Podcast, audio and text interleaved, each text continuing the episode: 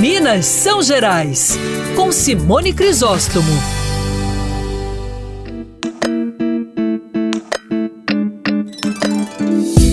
Na primeira coluna do ano, eu quero destacar os saberes da nossa ancestralidade em fios de pura beleza e poesia. A mostra Bordados da Terra e do Céu, que segue até o dia 5 de março lá no BDMG Cultural, vai mostrar é, uma série de trabalhos de dois grupos de artesãs do Vale do Jequitinhonha, as bordadeiras do Curtume e as mulheres da ponte. As peças bordadas são carregadas de simbolismo que narram um cotidiano regido pela ancestralidade em que saberes e conhecimentos são passados de geração em geração. Essas mulheres bordadeiras são também agricultoras, é, conhecedoras das plantas, das sementes, são benzendeiras, parteiras, batuqueiras, jogadoras de verso, tecelãs, são mães, são devotas e criam essa maravilha, essa riqueza